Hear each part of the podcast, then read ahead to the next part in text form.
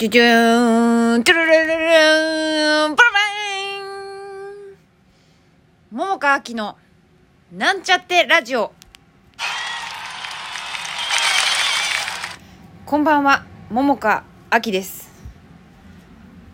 ちょっと気合い入れてね、なんかジングルとかやってしまいましたけれども、なんと今日が100回目のラジオということなんでございますね。マジかよって感じだけど、わーい。すごい。あっという間に100回になっちゃったよ。そしてさ、100回記念ということで、ねえ、なんかやろうかなと思ったんだけど、もうちょっとさ、思い浮かばなかった。っていうかもうちょっとあれだね。今日も、あの、本番をね、まあ、マチネだけなんですけれども、終えて帰ってきて、で、ご飯食べて、チョコ食べて、で、一旦ね、寝ました。なんと。多いって感じでしょ？もう何もできなかった。もうただただ食べてもう食っちゃねの。もうブーブーブーですよ。なもんでほんとごめんなさいだけどあの一応ねえーまあいいや。ちょっと一旦ちょっとあお便り。お便りね。お便りをご紹介します。なんとお便りが来ましたよ。えーラジオネームけいこさん。ももかさんこんにちは。100回目の配信おめでとうございます。毎日楽しく聞いています。ワードウルウルフ。あごめん。噛んじゃった。ワードウルフ面白そうですね。舞台も無事千秋楽を迎えられますように質問じゃなくてすみません。いや質問じゃなくていいんです。全然。そして毎日聞いていただいててありがとうございます。嬉しい。ありがとうございます。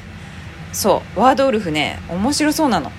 それでさこの100面白そうっていうか面白いんだけどあのこの100回目でさなんかラジオでやれるかなって思ったけどそもそもだよ。そもそもお題とか見るのに声だけではあのやれないなっていうことにあの途中ね帰り道にちょっとなんか考えてたのね。そしたらいや無理じゃんみたいなことになってこれ合ってないとダメじゃんと思ってさこのラジオでっていうのは難しいということが難しいというかできないっていうことが判明してさあこれもダメだわって思っていたんですよ。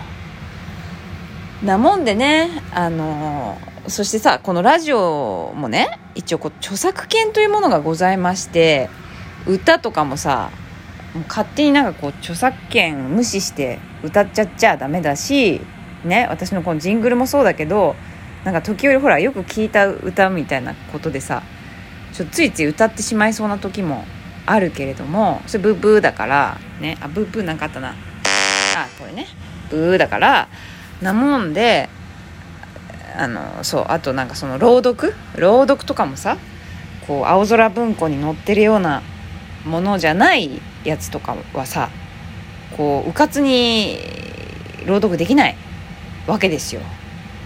ね。なもんでねあの私これ今あのスマホを持ちながらこうくっちゃべってるんですけれどもあの私がね空で言えるあの暗記している詩があるんですね。私の好きな詩が。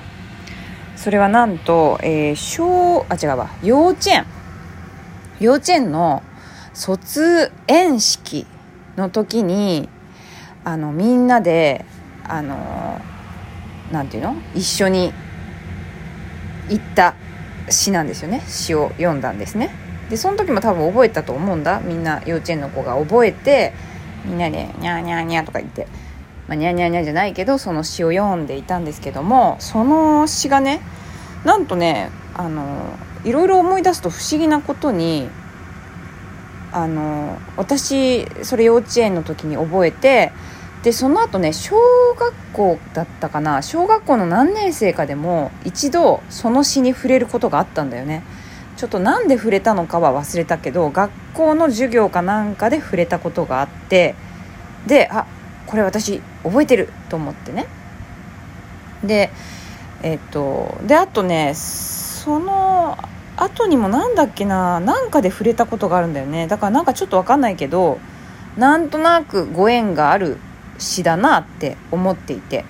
でまあそもそもあのーヒントねこれ喋りながら誰誰の詩かなってちょっとこれクイズクイズよクイズ。今突然クイズにしちゃった。ね100回記念クイズに今かこつけちゃったけど強引にね。あクイズ。こう探してね。私の、えー、ブログねホームページみたいなものを今ノートでやってますけれども私のホームページでえー、もじっているそのタイトルもその人なんですよね。わかるかな？誰でしょう？まあ、超有名な人だったかわかると思うんだけどね。で、私はその、えー、ブログホームページのちょっともじったタイトルは私が好きなお話なんですね。その人が書いたやつで。もうわかるかな？注文の多い桃花店というね、私はブログを書いてるんですけども、私は宮沢賢治の注文の多い料理店。ね。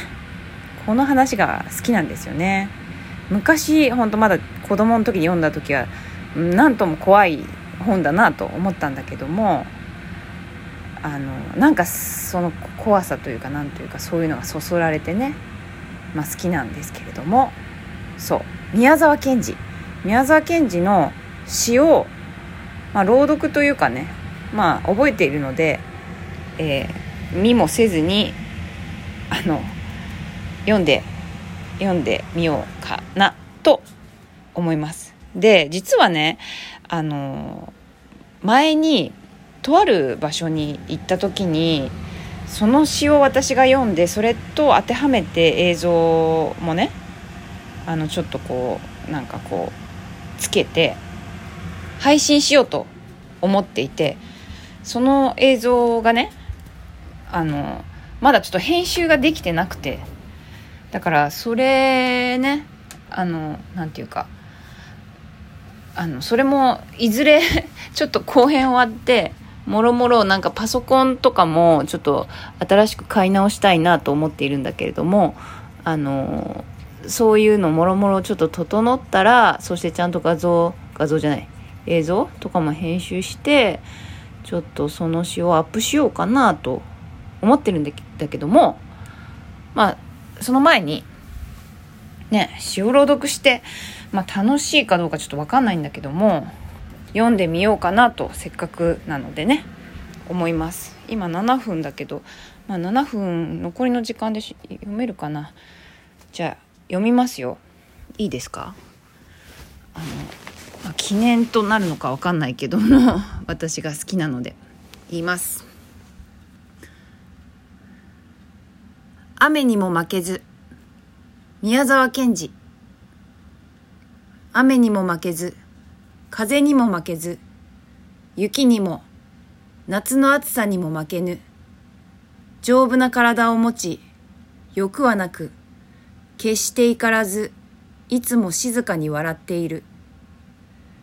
一日に玄米4合と味噌と少しの野菜を食べ、あらゆることを自分を感情に入れずによく見聞きし分かり、そして忘れず、野原の松の林の影の小さなかやぶきの小屋にいて、東に病気の子供あれば行って看病してやり、西に疲れた母あれば、行ってその稲の束を追い、南に死にそうな人あれば、行って怖がらなくてもいいと言い、北に喧嘩や訴訟があれば、つまらないからやめろと言い、日照りの時は涙を流し、寒さの夏はおろおろ歩き、みんなにデクノボーと呼ばれ、褒められもせず、苦にもされず、そういうものに私はなりたい。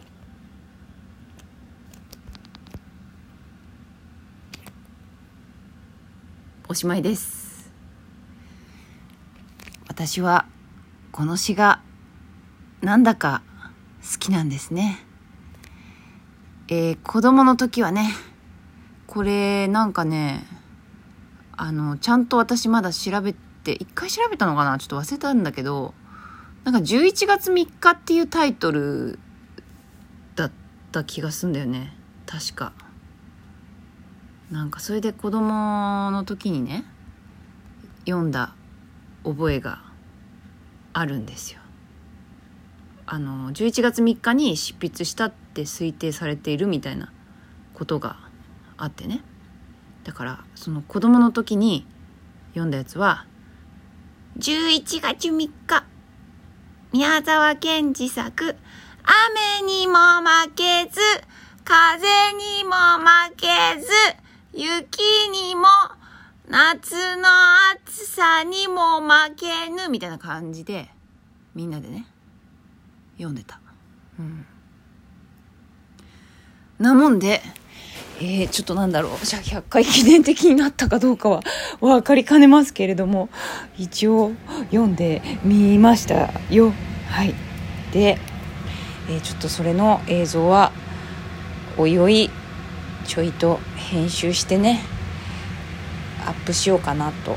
まあ、特に別に有料配信する予定もなく、あの、無料でね、なんか私が撮った映像がありましてその映像とともにそれを公開してみようかなというちょっとしたお気楽極楽な配信でございます。できたら、えー、またお知らせしようかなと思っていますよ。はい。そんなわけでもう11分経っちゃいましたね。ああもうどうしよう。まあどうしようってことないか。まあ別にね、そうね、明日からもう101回目のワンちゃん、101回目の桃か。よくわからんけども、えー、一応ね、そうだね、続けていくかな、毎日ね。毎日聞くのもしんどいかもしんないから、まあ皆様はお好きな時に、気が向いた時にね、あの、聞いていただけたらいいなと思うし、変わらず なんか感想とかね。なんだろう質問とかね。なんかあれば遠慮なく